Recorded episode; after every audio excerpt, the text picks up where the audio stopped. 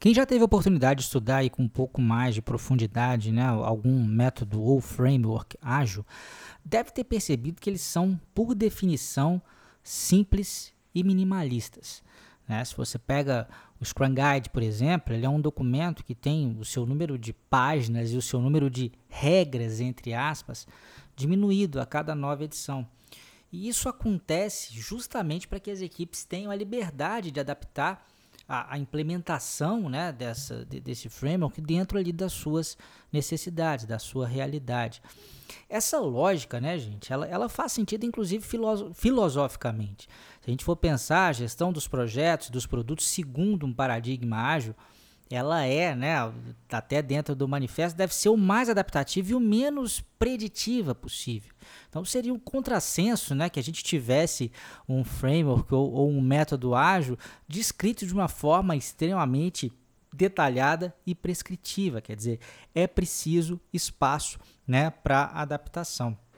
Eu costumo, é, eu lembro que lá nos primórdios, né, quando, quando se começou a falar de Scrum, muita gente chamava, ah, assim, uma, uma forma, às vezes, de ensinar o Scrum era fazer uma analogia com um jogo, né, chamavam, tinha gente que até falava do pré-game, pre-game, né, o game e o pós-game, eh, fazendo essa analogia com algumas das cerimônias ali do, do, do Scrum, é, é, e eu acho que, que o jogo de fato é uma boa forma da gente entender. E eu queria traçar um paralelo até com outro jogo, né, que é o, o tênis. É, para mostrar para vocês que às vezes ter um conjunto pequeno de regras não significa que a execução ela seja necessariamente simples. Né? Então o tênis tem algumas poucas regras em relação a como você deve sacar, onde que você pode pisar na hora do saque, onde que a bola tem que cair, né? É, é o número de, de, de, proibições, o número de, de questões que, que geram alguma falta ou penalidade ali dentro do tênis, elas são pequenas, né? Você consegue ler as regras rapidamente e, e talvez até entendê-las ali rapidamente. Agora, a execução né, do jogo do tênis ela está longe de ser simples, apesar das regras serem simples, né, para você se tornar um exímio tenista, isso é que é muita dedicação, porque uh, uh, uh, aí entram outras questões, né, a forma como você bate na bola, quando você está no fundo de quadra é de um jeito, quando você está na direita é de uma forma, na esquerda é de, é de outra forma, o voleio lá perto da rede já é de uma outra forma que você faz, o movimento do saque já é distinto, já é diferente, a velocidade que você imprime, o movimento que você faz com o braço, tem uma série, né, de coisas que estão por trás ali do jogo que são muito complexas, apesar da definição do jogo em si, em termos de regras, ser bastante simples. A mesma coisa acontece com esses frameworks ágeis. Então, assim, a gente não pode se enganar. A gente olha às vezes né, e fala assim, pô, isso é muito fácil né, assim, de colocar na prática. Agora, às vezes o entendimento ele até não é tão complexo, mas a execução pode ser. É, e para você entender a melhor forma né, de fazer essa execução, é, é muito importante que você tenha a cabeça aberta para beber em outras fontes. Né? É, é, é, vamos pegar o exemplo, por exemplo, da, da, execução aí do papel do Scrum Master. Ele é, por definição, um líder coach, um líder servidor. Então, entender como é que se imprime uma liderança por meio né, do coaching ali dos seus liderados, é, é, isso é muito importante. É um conhecimento que envolve psicologia, envolve novas teorias aí da administração, de liderança. É preciso entender isso, né? é preciso correr atrás disso.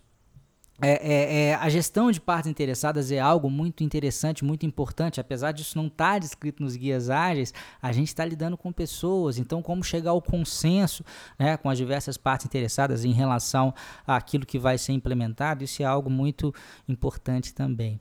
Então, é, é, é, só recapitulando, por que, que esses frameworks são minimalistas? Porque eles não querem prescrever, porque o, o mundo em que eles são aplicados ele é adaptativo por natureza natureza e ele quer dar espaço para que você desenvolva o seu jogo da melhor forma é, que for para você na sua realidade. Agora, para desenvolver esse jogo, você precisa né, de, de, de entender outras teorias e outra, outras áreas aí que vão ser bastante importantes. Agora, isso não quer dizer, gente, aí tem um outro engano também que eu quero chamar a atenção de vocês nesse podcast que essas regras elas não devam ser muito bem compreendidas. Então eu vejo às vezes pessoas falando de Scrum, falando de Kanban, mas é, é, matando né, determinadas regras que são fundamentais. Então, a, apesar delas não serem tão numerosas, apesar de, de, o Scrum Guide não ser tão extenso, conhecer muito bem essas regras é fundamental, né? até para que você possa desenvolver o seu jogo em outras áreas. Fazendo de novo analogia, você tem que saber as regras básicas do tênis para desenvolver bem o seu tênis. E aí, né, uma dica que eu daria para vocês, a melhor forma de você entender os fundamentos ali de, uma, de um determinado framework ou método ágil é fazendo uma certificação reconhecida por um instituto reconhecido. Então, em relação ao Scrum, por exemplo, é, eu opto por formar os meus alunos para fazer a certificação da Scrum.org, que eu acho que é uma instituição muito séria. Ela foi criada por um dos dois criadores do Scrum e está sempre muito disposta né, a estar tá frequentemente revendo ali né, o Scrum Guide e, e, adicionando pontos importantes aí, ou revendo pontos importantes para a evolução do próprio framework, tá? Esse era o recadinho de hoje. Um grande abraço e até a próxima.